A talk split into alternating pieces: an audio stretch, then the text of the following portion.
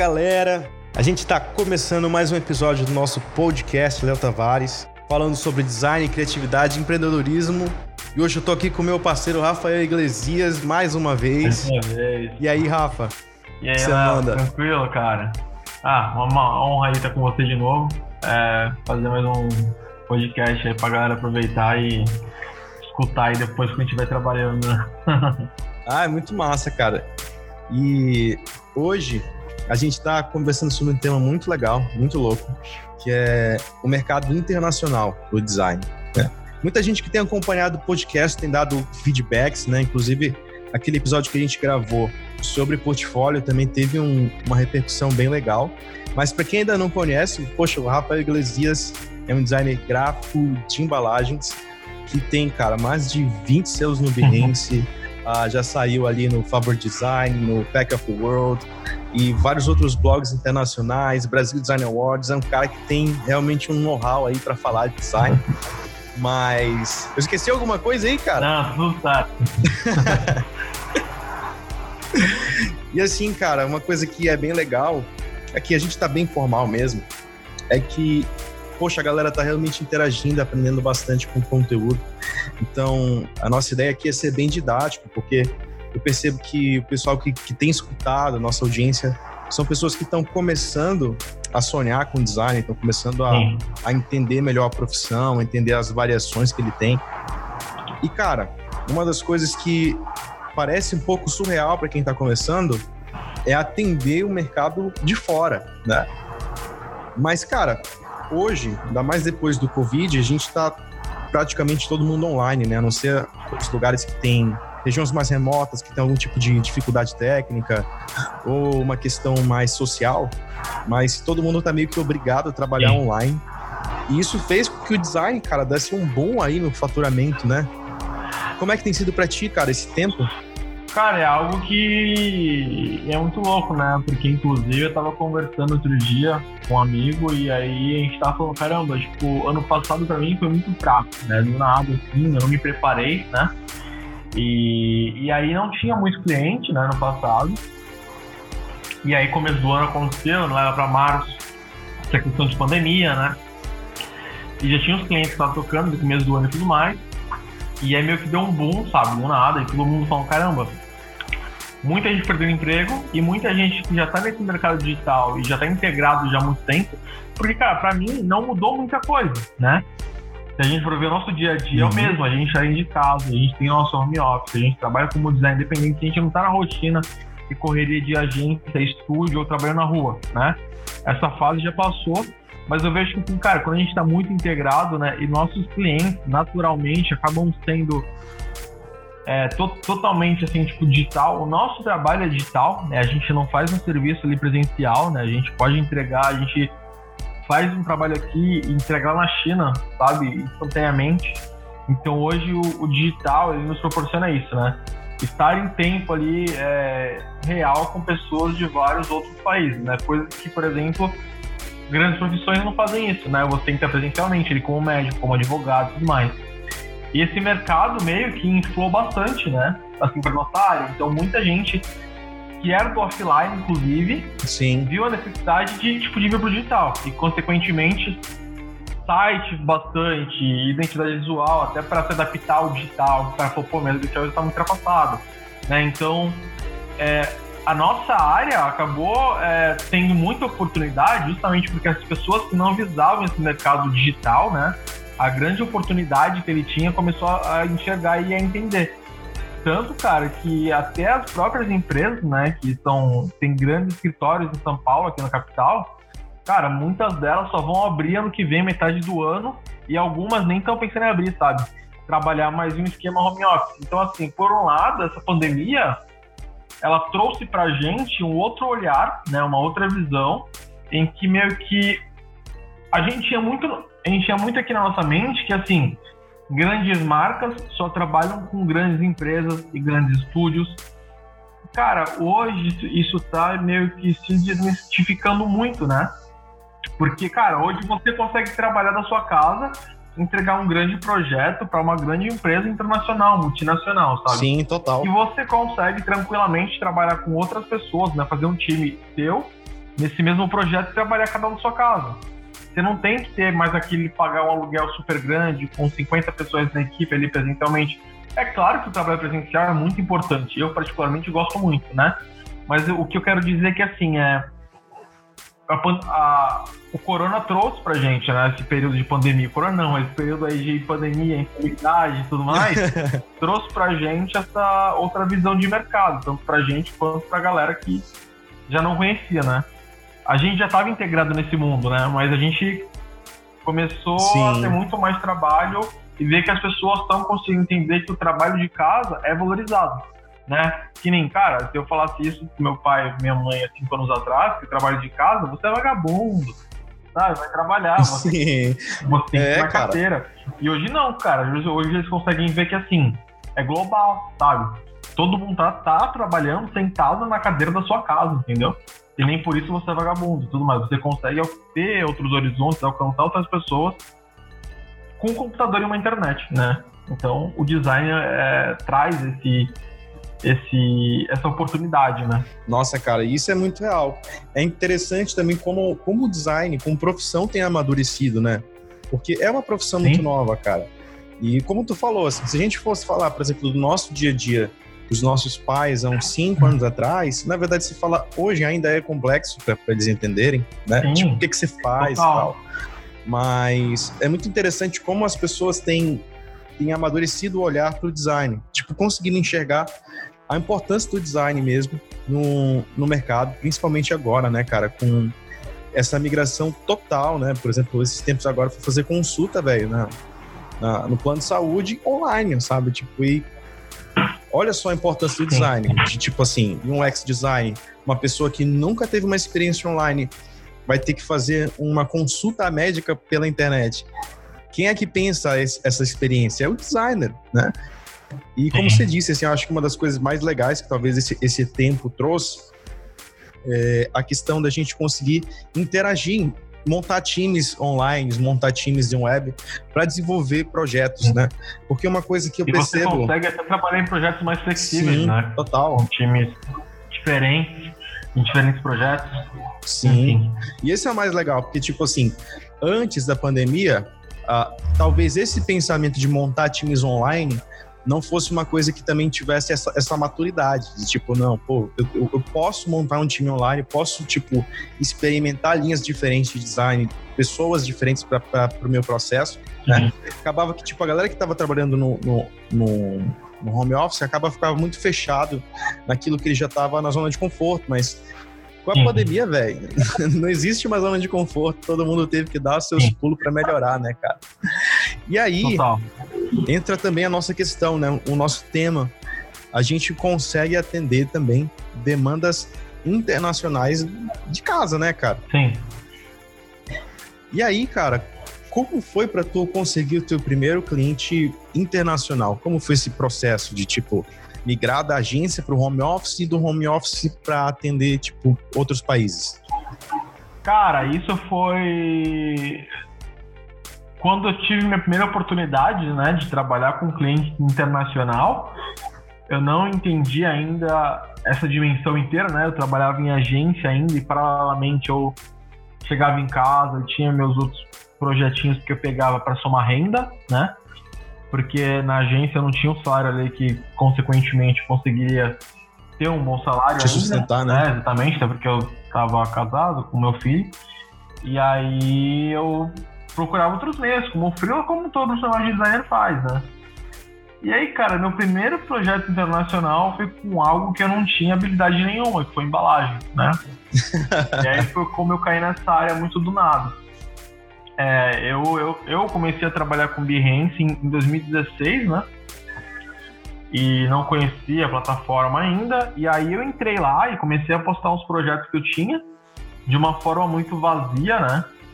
E depois eu fui melhorando, me baseando em profissionais lá que eu já tinha como referência em, de outros países, né? Outros designers, enfim. E eu falei, cara, eu tava voltando o ônibus, né?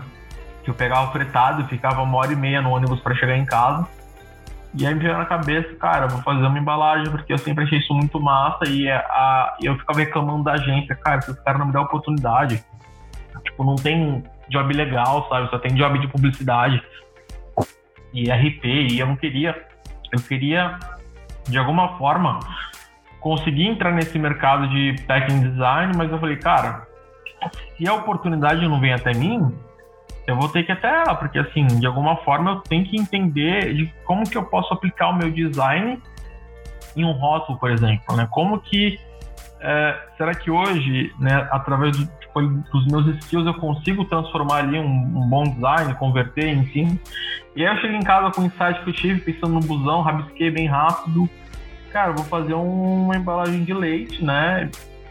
Um de leite lá, eu criei lá o nome Milk Cup, assim, que era um leite que tinha né, uma proteína muito forte do leite e tudo mais, tanto que o nome é Milk Cup, né? Ele te dá um, um up, tudo mais depois do leite, né?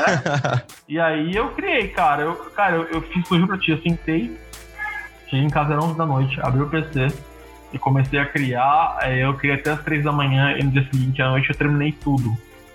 Pra, vou Nossa, velho, um dia. É, foi praticamente um dia. Que louco, velho. E no outro dia eu postei meu portfólio, cara. E aí, beleza, postei lá e postou duas semanas deu uma repercussão o projeto, eu não entendi nada, sabe? Começou um monte de blog me compartilhar. Pegou meu projeto, mandou e-mail, pô, posso compartilhar o seu projeto no meu blog? Muito legal, muito interessante, tudo mais. Cara, e foi muito louco, porque assim, tipo assim, foi uma semana, começou a ter uma baita popularidade, muitas pessoas dando like, muitas pessoas me seguindo. E, consequentemente, esse trabalho me deu três selos no Behance, né? Tipo, e por conta disso que eu consegui o, o primeiro cliente internacional que veio me procurar para fazer uma embalagem para ele. Olha só que louco, né, é, cara?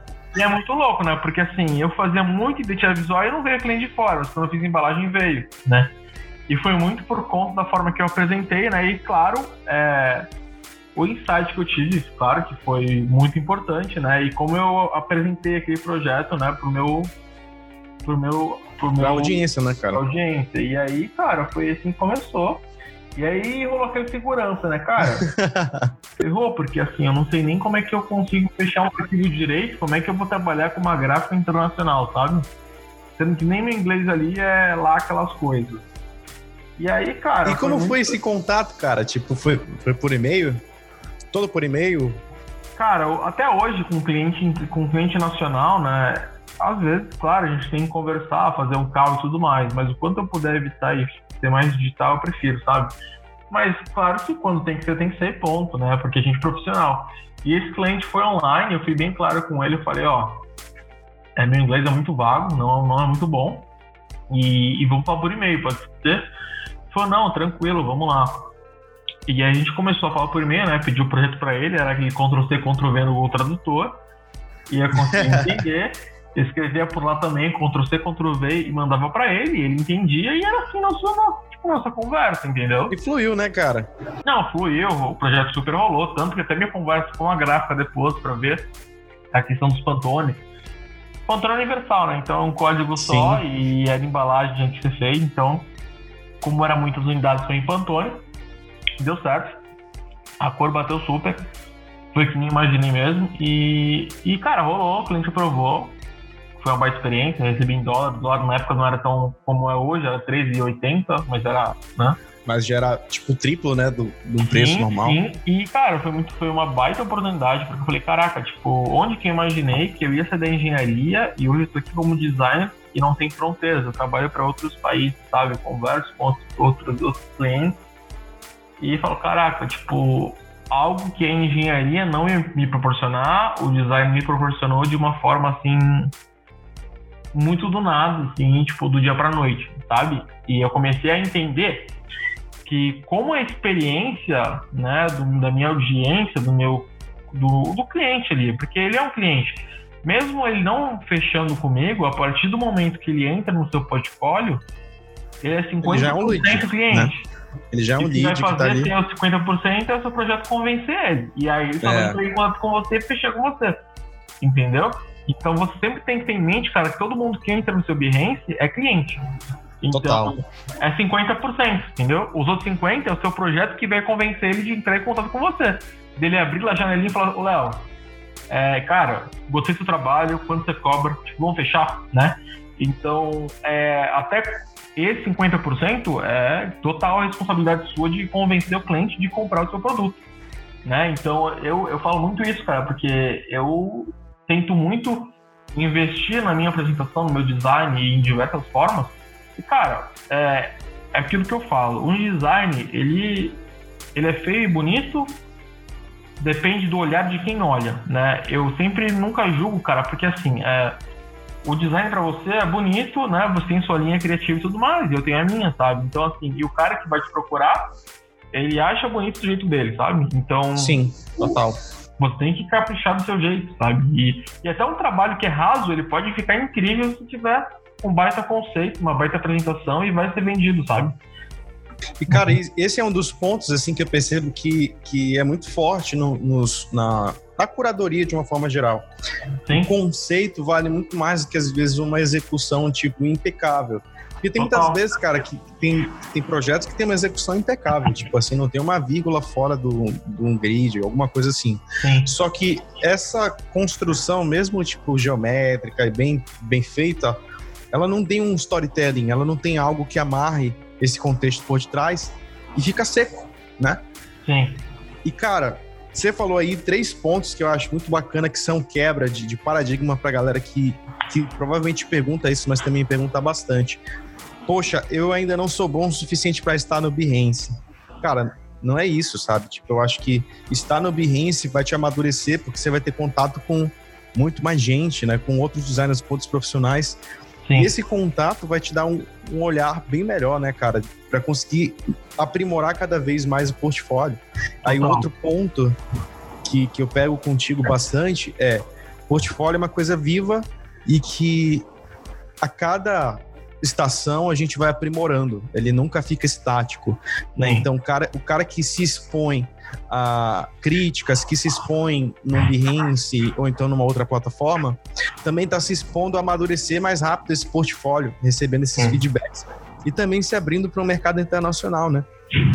E um terceiro ponto que eu pego contigo é, cara, uh, sair da engenharia e vir para o design, mesmo sem uma formação. Formação é, tipo, importante? Pô, é importante, mas é, tipo, um fator determinante? Não.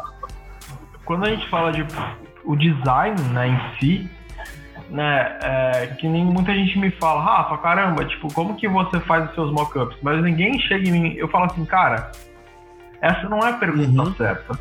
A pergunta certa é, tipo, como que você qual que é a sua metodologia para você chegar naquele resultado? Né? Eu digo assim, por exemplo, muita gente visa muito resultado, mas não visa, por exemplo, o processo. é, como que você criou o processo criativo, qual é o tom de voz, qual que é a importância dele, né? Como que você vai se comunicar em primeira pessoa, em terceira pessoa com o seu público, né? Como que vai ser isso, né? E, e cara, é um exemplo que é muito, muito todo mundo sabe, tipo, ah, muitos não sabem, assim, que é muito simples. É, sabe aquelas revistinhas da Avon, Natura, que todo uhum. mundo tem e tudo mais?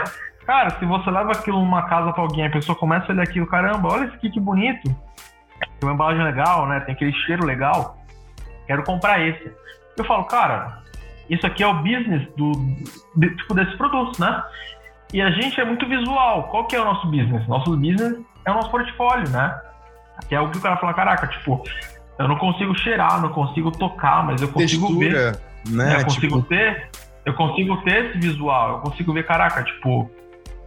É uma história, sabe? Então é, é muito massa, porque a gente consegue entregar aquilo e aquilo, consequentemente, traz pra gente outros projetos e geram empregos e geram é, trabalhos, enfim. Então, assim, quando a pessoa tem um certo receio, né? De entrar no Behance, porque fala, caraca, mas o meu ego fica muito baixo, porque eu vejo os trabalhos que tem lá, cara, eu falo, cara, nunca vou chegar nesse nível, porque baita profissionais, sabe? E, mano, e, e através desses baitas profissionais que você vai conseguir crescer e chegar lá, né? Claro que na sua, prática, na sua prática diária, se eu pegar meus projetos antigos, cara, que eu postava lá, era muito feio, sabe? Mas quando você tem esse entendimento do todo, que é um ciclo, né, que você faz um projeto e esse projeto você constrói o portfólio, o portfólio te traz clientes e clientes te traz projetos novos que trazem clientes e é uma roda, cara, você vai crescer profissional e vai, consequentemente, vai lucrar mais, né?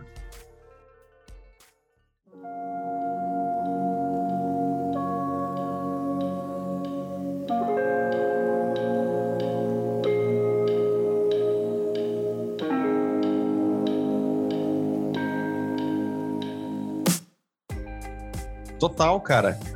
E assim, depois que aconteceu essa situação do Milcap, né? Que você pegou o seu primeiro cliente, como foi depois para aparecerem os, os, próximos? Como foi essa dinâmica de tipo conseguir fluir mais nesse mercado internacional? Cara, primeiro eu, eu já cheguei a perder né, projeto, projeto grande, justamente porque assim, é, quando você começa a entender que você quer ser grande, né, tem um caminho muito longo a percorrer, né? Primeiro, quando você começa a tirar do seu bolso é, para começar a investir em ferramentas, né? Tanto um computador melhor, quanto você pagar o próprio software que você usa, né? Que sustente seu trabalho, ou um banco de imagens que seja, você começa a valorizar muito mais o seu trabalho, né? E, consequentemente, aumentar, aumentar seus valores e tudo mais, enfim. Quando eu... Quando começou a aparecer outros clientes internacionais, e eu queria cobrar um valor maior, né? Porque era em dólar consequentemente. E eu, eu, eu me peguei que assim, caraca, tipo, eu não domino essa língua, né? Eu não. Uhum.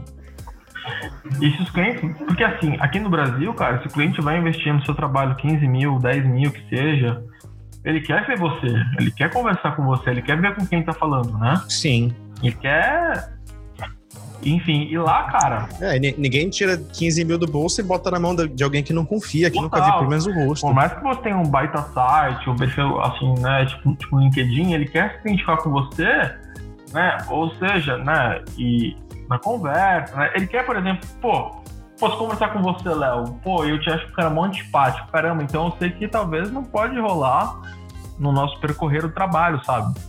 E Sim. mesma coisa, por exemplo, é diferente, é diferente da nossa interpretação verbal da interpretação de texto, né? E, e aí eles queriam falar comigo e tudo mais, eu não me sentia seguro para conversar com eles, né? Eu explicava que eu estava aprendendo inglês ainda e tudo mais, e aí eles começaram a não fechar comigo, né? Quando eu queria pegar clientes maiores. Até que eu falei, cara, eu tenho que aprender isso para ontem, né? E aí eu comecei a baixar aplicativos, comecei a fazer aula particular. E aí eu comecei a arriscar, né? E comecei a.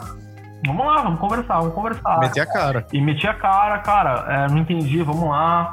É, pegava um livro, o que, que eu quero dizer, e conversava. E nisso, cara, eu via que eu comecei a me sentir muito mais à vontade, sabe?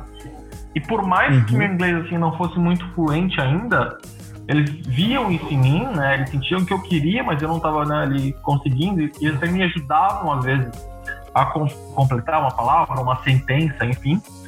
E, e era algo que era legal, né? Então, assim, eu comecei, eles começaram a me ver, eu comecei a ver eles, então rolava ali uma simpatia e tudo mais, e a gente começou a fechar projetos, né? Então, assim, eu vi que eu, que eu queria fechar projeto com eles, eu tinha que entender a cultura deles, entender o universo deles ali. Eles não tinham que vir até mim e pronto, sabe? Então, Sim. tenho que ir até eles, né? E mesma coisa se amanhã quiser, por exemplo, pegar cliente no Japão, você tem que aprender a falar japonês, sabe? Por mais que a, o inglês é a língua mundial, mas se você aprende a falar japonês, fala, caraca, tipo, o cara brasileiro aprende a falar japonês, pra trabalhar na minha empresa, tipo, ele vai falar, caraca... O peso disso tipo, é muito maior. Exatamente, exatamente, entendeu? Então, assim, você começa a ser visto com outros olhos, até mesmo como profissional, por outros profissionais, né?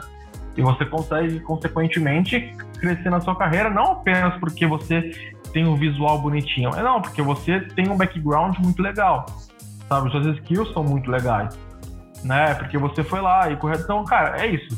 Se você quer ser. Cara, eu não, eu não acho que eu sou um baita designer. Eu quero um dia chegar lá. Eu quero um dia. Uma, uma meta de vida minha ainda é ter um livro escrito por mim. E, né, sobre design, seja, enfim. Mas eu sei que, cara, é um caminho longo a percorrer e que você tem que aprender, porque se você ficar ali no seu quarto e falar, caraca, eu vou pegar uma marca amanhã, tô com preguiça de postar meus projetos no portfólio que tem 20 ali, e se você não entender o business do negócio, né, que consequentemente, por mais que o design ele é algo assim que é para resolver problema, né, tipo, é algo que a gente quer trazer também algo mais cultural, né, mais educacional e trazer o nosso cliente educar, a gente sabe que a, gente vive disso, né? Então acaba sendo um negócio pra Sim. gente. A gente é empreendedores, né? Não precisa ter uma baita gente, mas a gente tá no nosso quarto, a gente tem que ter o CNPJ, a gente tem que emitir nota. E tá tudo regularizado, enfim. Pra gente começar a entender qual é o peso de ter um negócio, né? E querer realmente crescer ali. Né? Eu vejo muitos designers, por exemplo, que tem essa certa insegurança e tem medo e aí reclama que não consegue cliente, reclama que não consegue trabalho, reclama, mas, mas aí quando eu vou perguntar pro cara, eu vou ver. É, é claro que é muito de um momento de cada um, né? Eu mesmo já tive software pirateado e, cara, normal, sabe? É, mas se você tiver a oportunidade de, cara, cria projetos fictícios, sabe? Cria ali e tudo mais, porque você tem que ser visto de alguma forma. Se você não for visto, você não vai ser lembrado e não vai ser contratado. Então, é, é isso que eu falo, né? E, e aí, para eu conseguir ter outros os outros clientes que vieram procurar, eu tive que me adaptar a eles, né? Tanto com língua quanto com até mesmo design, enfim. Nossa, cara, pode crer. É realmente um grande caminho. E assim, no feedback que tu recebeu dos clientes que você trabalhou, como é que você vê que os, os clientes gringos enxergam o design brasileiro? Cara, eu vejo que não é muito design brasileiro, sabe? Eu vejo que é muito design em si. Eu vejo que tem muitas coisas em comum, tanto do, do americano, do inglês, ou de outros países que vem te procurar, com o próprio brasileiro em si, que é o empreendedor que vem te procurar. Tem muito, cara, eu vejo muito que grande maioria deles reconhecem, né, que acho que no Brasil tem bastante criativos muito bons, né, tanto visual, estético, enfim. Mas também vejo que muito deles vem por conta da nossa mão de obra barata, dinheiro desvalorizado. É a mesma coisa que uhum. grandes empresários empreendedores procuram, por exemplo, indianos para fazer programação, para fazer aplicativos, justamente porque eles são rápidos e porque eles são muito baratos, né? E, enfim, e aí eu via, tem esses dois caminhos aí que você vai encontrar, né, do cara que quer te pagar aí 300 dólares para você fazer uma identidade inteira, um brand inteiro, e tem o cara que vai te pagar 2, 3 mil dólares, porque o cara gostou do trabalho, o cara quer fazer contigo mesmo, então, né, você vai tocar o projeto. Então tem esses dois caminhos. E, cara, eu comecei a ver que é, eu hoje não pego mais quando o cara, por exemplo, começa assim, cara, eu quero um símbolo assim, assim, assim, assim, assado. E tem muito americano que vem assim. E um grande problema, cara, que eu comecei a ter que me adaptar com alguns americanos é porque assim lá eles costumam ter duas, três, quatro versões para o marca, né? E o designer acaba apresentando todos esses caminhos para o cliente. Uhum. E aqui a gente aprende muito, né? E de que a gente tem que apresentar uma versão, e é claro que depende muito do designer também, né? Eu antigamente apresentava até mais que uma ou duas, sim. Sim, mas é realmente uma cultura nossa, né? Mas eu também, já ouvi falar que tem estúdios que apresentam também somente uma, né? Mas quando o cliente, por exemplo, ele só vai fechar com você se vier outras versões, cara, às vezes você tem que dar o braço torcer e fazer, entendeu? porque é assim que ele quer e você tem que se adaptar. É a mesma coisa, por exemplo, quando eu trabalhei com árabes, né? Eles dão muito valor para cor, por exemplo. A cor para eles é muito importante. Então, assim, cara, antes de você apresentar o design, ele quer ver qual a cor que você vai usar, sabe? Ele manda referência de cores, sabe? Porque, cara, é a cor para eles representa os sentimentos. Por mais que aqui represente também pra gente, né? Tem psicologia das cores e tudo mais. Mas não com, com tanta ênfase quanto eles, né? Pra eles é muito forte, cara. Se você, por exemplo, lá em Dubai, cara, os caras querem que tudo tenha ouro, sabe? Tudo tem ali o hot stamp. Como é que a sua marca Sim. vai se adaptar, por exemplo, com uma textura de ouro? Então, é algo que, assim, é, você tem que se adaptar à cultura deles, né? Não adianta você ter uma linha ali que você se fecha naquele seu mundo e que se o cara não quiser, então tchau. Acho que se você for muito fechado assim, né, e você, por exemplo, só for a sua assinatura que vale e você não querer abrir seus horizontes, consequentemente você não vai pegar clientes grandes, né, porque você tem que aprender a ouvir também. Sim. Dá o braço a torcer, né, cara? Exatamente. E buscar entender. Né, por mais que no resultado final você ache, ah, não gostei, tipo, não vai meu portfólio, tudo bem, mas eu acho que você tirou um aprendizado dali, entendeu? E na próxima vez você vai conseguir reagir de uma forma melhor. Então, cada cultura eu vejo que tem uma perspectiva diferente, né? E, e, cara, com certeza você absorve muita coisa. Né? É, eu, por exemplo, eu nunca peguei um cliente do Japão ou da China ou oriental. Então eu vejo que o design ali é, é muito colorido, né? É muito uhum. vivo, né? Tanto fotografia quanto, quanto editorial, quanto ilustração.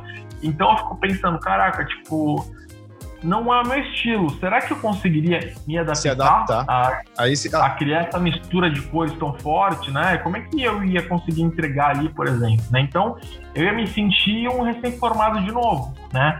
Que você tem ali a sua primeira entrega, um cliente A, e você fica totalmente inseguro, né? Porque a sua primeira entrega é daquele jeito. Então, em, em muitos trabalhos, cara, eu me sinto um, um recém-formado. Eu digo assim, é só um termo, tá? Por mais que eu eu, eu não me formei na faculdade, tá? Eu sou autodidata, não fiz de design, mas por mais aquele seu primeiro trabalho, né, aquele seu primeiro logo, seja, bate aquele receio. Né? Por mais que você sabe o que você está fazendo, mas você trabalhou com outra língua, é outro, outra cultura, e você fala, caraca, tipo, será que eu tô no caminho certo? Será que ele vai amar ou vai me xingar? Entendeu? então a gente tem que saber, isso amadurece a gente como profissional, sabe? Sim, cara, sair da zona de conforto sempre te, te gera insights em tudo, né, cara? Te, te faz pensar fora da caixa. Em tudo, em tudo. Eu acho que a gente tem que. Se a gente tá na zona de conforto, tem coisa errada, sabe? Uhum. Eu penso muito isso. E e aí, quando a gente começa a pensar fora, né, de alguma forma, em diversos aspectos, não tanto em industrial design, mas, por exemplo, a gente quer criar outras coisas e tudo mais, a gente nunca quer estar tá parado, acho que isso traz muitas coisas boas pra gente, sabe? Sim, é verdade, cara. E, cara, como é que você acha que o teu processo de embalagem, como tu comentou agora, foi a partir das embalagens que abriu bastante esse mercado internacional. Eu percebo isso realmente com quem trabalha com, com embalagem, tem um contato muito maior com, um, com o mercado internacional. Né? Conversando com a Bárbara também no episódio passado, ela citou isso, né? Que tipo, a embalagem abriu também esse mercado gringo, principalmente árabe, é, de embalagens. E, cara, como é que você enxerga uh, esse papel da embalagem como essa abrir de portas para esse mercado gringo? Cara, é, é algo que eu tava. Tem um livro que eu comprei recentemente, que é o Design de Embalagem.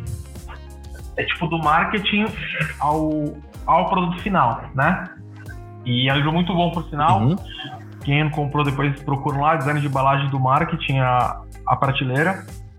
E é muito, muito engraçado porque assim, quando a gente trabalha com uma marca, né, com uma identidade visual, o negócio, porque assim, uma marca, ou ela vai ser um produto ou ela vai ser um serviço, né?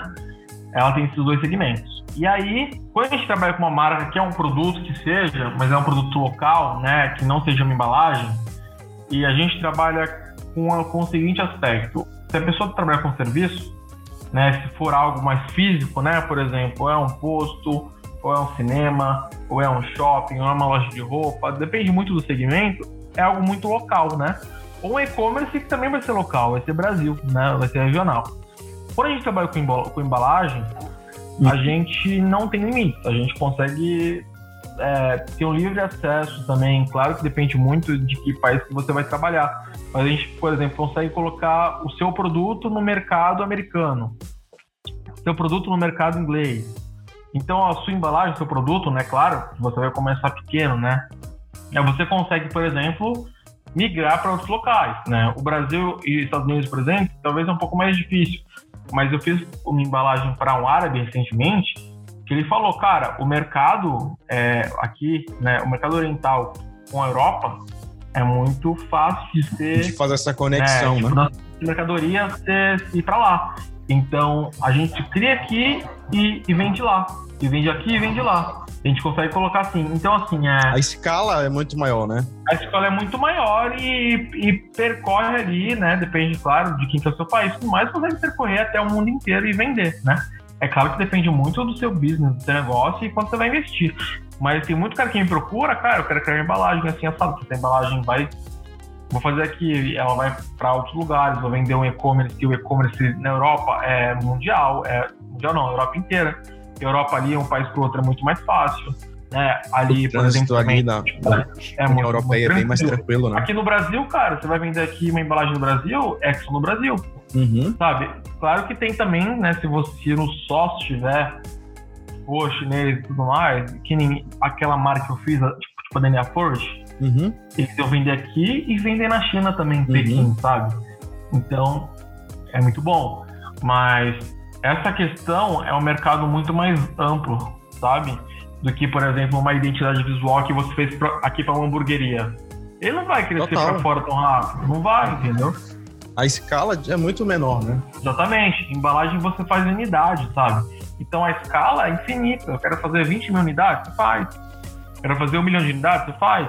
Entendeu? Então você consegue, consequentemente, escalar muito mais ele e, e colocar em outros locais. Então por isso que embalagem muitos clientes internacionais acabam te procurando. E também, às vezes, aparece cliente de identidade visual que procura fazer marca e tudo mais. Mas hoje é muito menos que embalagem, entendeu?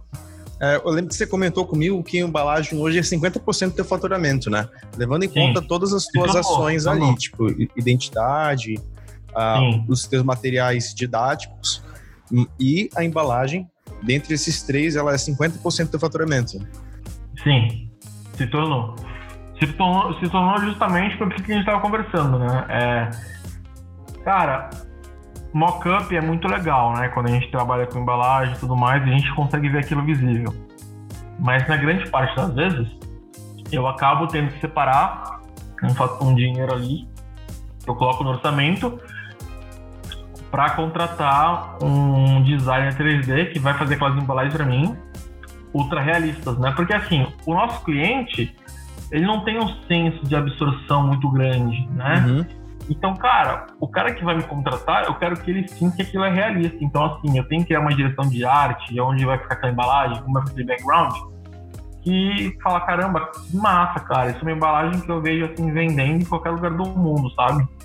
Então, isso cativa o cliente a me contratar para fazer o trabalho dele, entendeu? Eu tava conversando esses dias com o André, o Candelaro, sabe? Sim. E a gente tava conversando e ele falou, Rafa, é, não tenho uma experiência com embalagem, né? Comecei recentemente. Depois que eu fiz aquele trabalho lá, um árabe que ele fez recentemente, que é um perfume que ele colocou lá no feed dele no Instagram. Uhum. Ele falou, cara, eu postei esse projeto, caprichando, apresentação mais, e, cara, lotou de gente querendo embalagem, sabe? Então é o que, assim, é, a escalabilidade é muito maior do que uma identidade visual de uma marca. Eu sinto muito isso, né? Então ele falou que vem clientes de outros lugares, de outros países, justamente querendo fazer com ele uma embalagem. Porque, assim, uma marca, é, eu faço uma marca hoje e eu sei que para ela ter faturamento, ela crescer, vai demorar um pouco, né? Se o cara faz uma embalagem bem feita, uma embalagem bonita, né? Cara, ele pode fazer aí 20 mil e vender os 20 mil e ter uma estabilidade muito maior, sabe? Então, claro que depende muito do, do teu segmento e tudo mais. Mas aí, cara, uh, eu acho que também tem um outro aspecto que é bem importante para até te perguntar, que é o papel das curadorias internacionais nessa divulgação do nosso trabalho, né? Tipo, como é que você enxerga isso? Tipo, Favorite Design, o Pack of the World, uh, como é que esses, esses, essas curadorias te ajudaram a alcançar um público internacional ainda maior? A gente hoje, né, cara, como designer, e os designers mesmo do dia aqui, tem vários caras que gostam muito de julgar o trabalho do outro, né? Uhum. A gente vê grandes blogs de design que fazem design, os caras querem julgar e tudo mais. E é muito legal quando eu falo assim, cara, uma marca tem embasamento, tem uma construção, aquilo foi estudado, aquilo foi pesquisado porque chegou ali, né? E claro que você tem que ser um cara ali também criativo e fazer algo diferente, né? E tudo mais. E o papel das curadorias é muito legal a forma que eles valorizam é, todo o contexto, né? Que você chegou ali. Quando eu fiz o Milk Up, o Pack of the World é, é uma curadoria, né? Em que você pode mandar seu projeto, ou às vezes eles te selecionam, te mandam e-mail e tudo mais. E há três anos atrás, eles mandaram e-mail para mim. Queriam que eu contasse meu projeto para eles, né? Que eles super gostaram, né? Do texto, do, do desenrolar, do contexto, enfim. E aí eles queriam saber, né? A história do meu camp. E eu coloquei, então, fictício e tudo mais, enfim. Mas é, é, muito legal quando o cara não olha só o visual, né? O visual é legal, mas ele, pô, qual que é a base do seu projeto, né? Uhum. Em cima do que ele foi construído, qual o problema que ele quis resolver, é, qual que é o diferencial, é, quem é o seu produto, né? Tem realmente um storytelling que se complementa. Então eu vejo que as curadorias, elas mostram muito isso, sabe? É, elas colocam muito design ali, colocam muito tipo storytelling do, da embalagem, mas e consequentemente é uma baita janela para você buscar referências ali, né, de, de embalagem, de tipo de conceituação, de materiais, tanto adesivos quanto superfícies e, e até é muito legal que eles colocam lá, por exemplo, né, se foi feito em, em offset ou em acabamento total, né? Que legal. Então é muito massa, porque você consegue ver, caramba, que legal, tipo, se eu fizer uma embalagem assim, eu sei que eu consigo fazer isso aí, por exemplo, em rotogravura, ou entendeu? Ou sei que consigo fazer isso, por exemplo, em, tipo, tipo em silkscreen, sabe? Só uma, um exemplo. Só, sim, só. Mas é, mas é muito massa, porque eles mostram todo o processo, né? Em alguns projetos, claro. E o favor de design, cara, foi a mesma coisa, entendeu? Aconteceu comigo três vezes. Eu saí em dois livros deles e eu saí em um outro livro, mas foi só eu com minha foto mesmo, né? Explicando um pouquinho da minha carreira.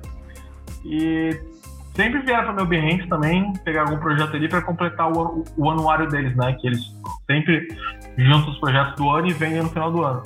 E eu vejo que a curadoria deles é muito focado nessa questão de construção, sabe? Uhum. De embasamento e tudo mais. Solução Não é só uma fotinha bonitinha que você foi lá uhum. e postou sabe? Tem uma história e tudo mais. E, então eu acho isso muito massa. Tanto eles quanto, né, quanto o próprio Pentaward, que é um baita referência hoje, né? Tipo, tipo de premiação de embalagem mundial, né? Tem uma baita curadoria, assim, de grandes designers, assim, no mundo inteiro. E o Greco mesmo, né? Sim, o Gustavo Greco. Gustavo, ele é... Ele é... Embaixador, né? Jurado do na Alemanha, esqueci o nome agora, mas é uma baita. É o IF Design? É, isso. É um dos mais importantes, né, cara? E a gente tem um brasileiro lá também que é muito conceituado, que representa a gente. Eu sou muito fã do, do Gustavo, e o Gustavo também ele é formado em Direito, né? Nem é formado em Design. E é um baita, um baita designer. Ele fala que ele não gosta de chamar de design, né? Porque ele hoje não faz, ele só meio que gerencia ali. Mas, querendo ou não, ele tem um feeling muito bom, né? Pra Sim, chegar nessa chega hoje tudo, tudo que você vai, vai construir, acho que tem que ter uma história, tem que ter um porquê, e, né? E, e, enfim, tem que ter uma resenha ali que você vai conseguir entender do que se trata. E se for bom, né? Se for, for diferente, for criativo, você vai levar ponto. Se não for, você vai ter mais um no mercado e tudo bem também.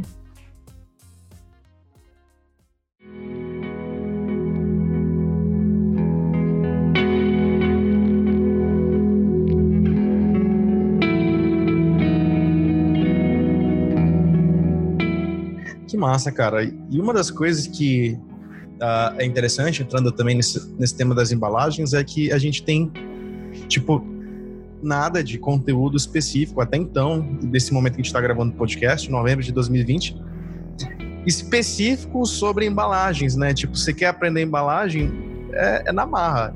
Né? Mas aí apareceu, viu esse gap aí e começou a projetar o Boxmap, né, cara? Cara, é, o Boxmap foi um curso, né, que eu tô idealizando ele desde fevereiro desse ano, né? E eu tava na pandemia justamente também, e aí me deu uma ociosidade muito grande, né? Porque todo mundo em casa, né? Eu tava trabalhando normal e tudo mais, mas assim, eu queria sair não podia, queria ver outra coisa não podia. Falei, cara, tem que gastar meu tempo aí, não, não só com trabalho, sabe? Eu tento, sempre tento sair um pouco de trabalho e criar coisas assim. Fora, né? Muito loucas, né? Tanto que eu fui lá e fiz o T-Foil nesse meu tempo, é uma ideia que eu tinha também. Mas o que, eu posso criar ali, por exemplo, que vai beneficiar a pessoa também que tá em casa e ela quer ter oportunidade, né? E eu via muitas pessoas me falando, cara, como tu entrou nesse mercado, eu quero muito entrar, mas eu tenho segurança. E próprias pessoas do T-Foil mesmo, né, que faziam projetos, tinham essa insegurança, eu via muito isso. E aí, desde então, cara, eu venho vendo roteiro, planejando como que eu ia passar isso, né? E aí eu vejo que muito designer, por exemplo, ele quer muito entender como é que funciona o final, né? Sim. Mas ele não quer entender, por exemplo, como que você vai entender qual o tipo de material que você vai escolher para o seu cliente. Né? Por exemplo, cara, tem dois tipos de clientes. Tem um cliente que chega em você já com uma marca pronta e já tem o rótulo, sabe que é apenas o seu design beleza, você vai ter que saber também como fechar esse arquivo. E tem outro cliente, que ele não tem nada. Só, bora fazer. Ou ele tem identidade visual, mas não tem nada de embalagem, ele não pensa nem no formato. E tem um cara que realmente não tem nada. Então, assim, como que você vai pensar qual que é o primeiro ponto de contato dele? O que, que ele tem que vender? É embalagem, né? Você não tem que. Claro, o digital é importante, é, mas tem, qual o primeiro ponto de contato? É embalagem. Então, assim, como que você vai construir uma narrativa? Como que você vai construir uma identidade visual e que construa toda a unidade das embalagens, né? Que tenha ali uma identidade, que a pessoa reconheça que aquele produto faz parte daquela marca, né? E eu, eu, eu tenho um case que eu acho muito legal, que inclusive eu falo no curso, que é da Bem, né? É um case que eu acho muito massa, porque assim, é, foi muito pensado no ponto de venda, né, realmente, e no produto final, a identidade visual. Tanto que, assim, é, se a gente vê hoje as marcas, tipo do Va é, Del Valle, AD e tudo mais, elas têm aquela semelhança que elas batem na, naquelas frutas, né, supernaturais e tudo mais, e eles eram com um conceito muito diferente, Total né? de ilustra. Então, umas frutas mais ilustradas, umas cores mais pop, mais viva, e toda a comunicação, tipo, desde a tipografia do sabor até a ilustração, e tudo isso conversa. Então, isso é uma unidade, né? Então, aquilo fica na tua mente, você quando for no mercado, você consegue facilmente lembrar daquele produto e fortalecer na sua cabeça. Às vezes você nem lembra da marca, você nem lembra do logo, mas todo o contexto gráfico, composição gráfica, te faz remeter a do bem, entendeu? Então, isso é massa. Isso é uma marca que foi pensada na identidade visual para a embalagem, né? Então, é isso que eu quero passar muito no curso. Cara, como é que você. Quais conceitos, qual briefing que você vai levantar ali conceitualmente para você apresentar, por exemplo, seu cliente final? Uhum. Né? É, para você criar toda uma narrativa, toda uma história, criar unidade para sua embalagem, né? Pensando no ponto de contato em que, por exemplo, o cara vai olhar, vai ter que comprar. Cara, é uma coisa que eu, eu coloquei até lá, é assim, e é muito louco, pouca gente sabe disso. Você sabia que a pessoa que vai até o mercado comprar um produto que ela não tem conhecimento, né, e tem o primeiro encontro com ele pela primeira vez, ela tem no máximo dois, um segundo e meio para pensar em pegar o produto. Então você tem um segundo e meio para convencer aquele a pegar o seu produto, pegar ele e pôr de volta. E quando você está no e-commerce, você tem de 2 a 3 segundos. Então você tem menos de sua embalagem, tem menos de 4 a 5 segundos para efetuar uma compra. Então, muito assim, poderoso. é muito rápido, né? Muito tá poderoso. Então, como que você vai, como que essa embalagem vai ter aquele cara e falar, caramba, que legal, vou levar. Põe no carrinho e leva. Tipo, você não vê ninguém namorando uma embalagem meia hora, você vê? Não vê. É muito rápido o mercado, sabe? Só o designer mesmo, né? que dá uma olhada. Às vezes eu fico no PDV, tipo. É, exatamente, exatamente, exatamente. Então, cara, eu sempre falo, a gente tem que pensar na pessoa mais leiga, sabe? A pessoa que, assim, não conhece o produto, como que a gente vai mostrar para ela ali de uma forma didática, pegar aquele produto, né? Então, assim, por isso que eu falo, cara, a identidade visual ela é 100% junto com a embalagem, sabe? A gente tem que pensar na pessoa mais leiga, na pessoa. Cara, e é algo que você pode ver. Se a gente vê um suco, por exemplo, de uva, né? Cara, às vezes a pessoa não é obrigada a lembrar o que é uva, por mais óbvio que seja, né? Sim. Mas quando ela vê uma imagem, ela consegue lembrar, né? Então o teu cérebro faz esse fortalecimento. Então por isso que você vê as embalagens hoje, tem uma laranja, tem uma laranja. Maçã, tem uma maçã. É sempre que tem? Não é, né? Porque assim, se tua marca ela vai atingir um público AA ou um público AB, e você vê as marcas desse público muito mais minimalista, porque esse público ele pode saber o que é uma laranja, Sim, ele sabe o que é uma maçã. Já é uma audiência mais segmentada, acesso, né? Totalmente. Mas se você, por exemplo, faz um público C, um público D, um público. Cara, B mesmo. O cara não é obrigado a saber, por exemplo, que é uma amêndoa. Pô, mas o que é amêndoa? Pois é. Tipo, será que isso é amargo? Será que isso é ruim? Não, você faz uma ilustração, você põe uma fruta, mas a imagem ela vem para fortalecer o cara comprar o seu produto, Uhum. entendeu? Então são esses pequenos pontos, cara, que dentro de uma embalagem efetua a compra, sabe? Então eu foco muito mais na teoria e construção de storytelling para você construir uma embalagem, né? Construir uma identidade visual baseado no seu primeiro ponto de contato dentro de uma embalagem, como que você vai desenrolar tudo isso. E aí, claro que eu é, de- depois explico sobre facas gráficas, como que eu monto meus mockups, apresentações. Mas, cara, do módulo 1 ao módulo 6, é batendo nisso, sabe? Tipo, Storytelling, storytelling. pesquisa, cor, storytelling. Porque, cara, senão você nunca vai criar algo que seja funcional, entendeu? E eu acho que um design, pra realmente dar certo, pra aumentar ali o ponto de venda, aumentar a escabilidade, cara, ele tem que ter funcional, ele tem que ter história, ele tem que ter verdade, ele tem que vender, sabe? Que massa, cara. E eu, eu, já ia te perguntar como é que funciona a metodologia né, do, do, do curso. E tu já deu aqui uma pincelada, mas uh, como é que você pensou os módulos uh, do BoxMap? Cara, é, para ter uma noção, faz os cálculos aí, cara. São 63 aulas e cada aula tem em torno de 15, 20 minutos. Dá em média aí 13 aulas de curso. Nossa, velho. É muito tempo, né? Cara, completaço, velho. E, cara, a gente está em novembro, né? A gente está na metade de novembro. Esse podcast vai sair ali também no finalzinho de novembro, bem na época da Black Friday. E aí, cara, como é que a gente faz para participar desse curso, cara? Cara, o curso a gente vai lançar, né? Aí o lançamento oficial dele é dia 20, né? 20 de novembro. E, e aí, cara, é, uma semana antes aí a gente vai estar tá liberando o curso, né? Com uma pré-venda com preço bastante especial de Black Friday, né? Então, a gente sabe que nesse momento aí de pandemia, né, tem muitas pessoas que querem se aprimorar e tudo mais, né? Só que às vezes não tem muito jobs, enfim, então a gente está com preço aí bem, bem especial e bem acessível até para quem quiser tá, tá fazendo curso, né?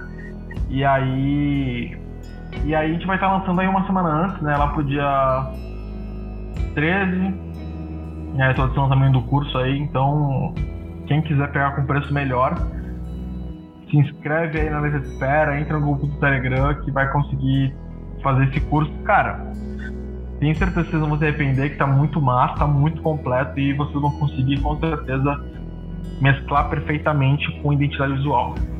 Cara, e eu vou dizer uma coisa para vocês. Aqui, se vocês estão ouvindo pelo site, aí embaixo já tem todos os links, todas as descrições para vocês darem uma conferida no Box, do Box Map se você tá ouvindo pelo Spotify, tem a descrição aí, não deixe de dar uma clicada, cara, para dar uma conferida, porque, cara, realmente o material tá muito refinado. Eu já dei uma olhada aqui de antemão, tem muita coisa refinada ali.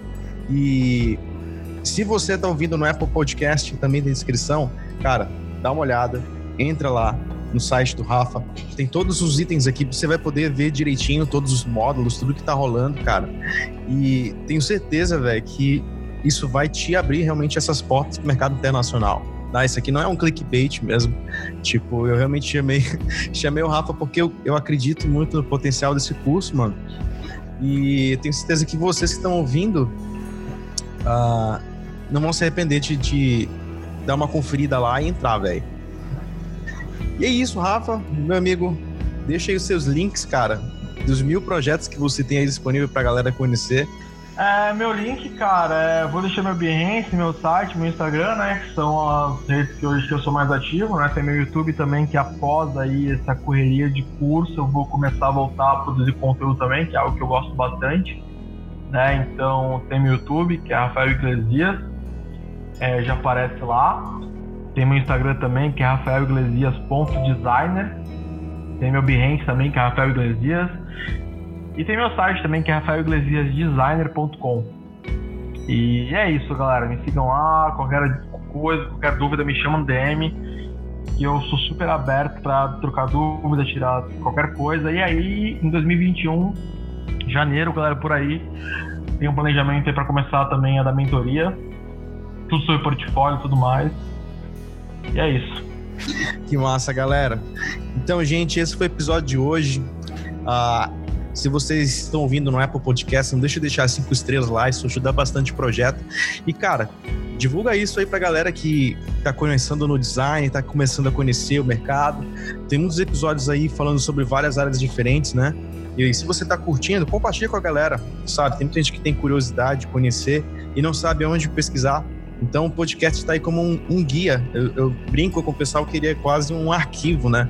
Onde a gente tem entrevista com tanta galera de peso ali explicando o design com a ótica de quem vive design de verdade, né? Então é isso, galera. Grande abraço e até o próximo episódio.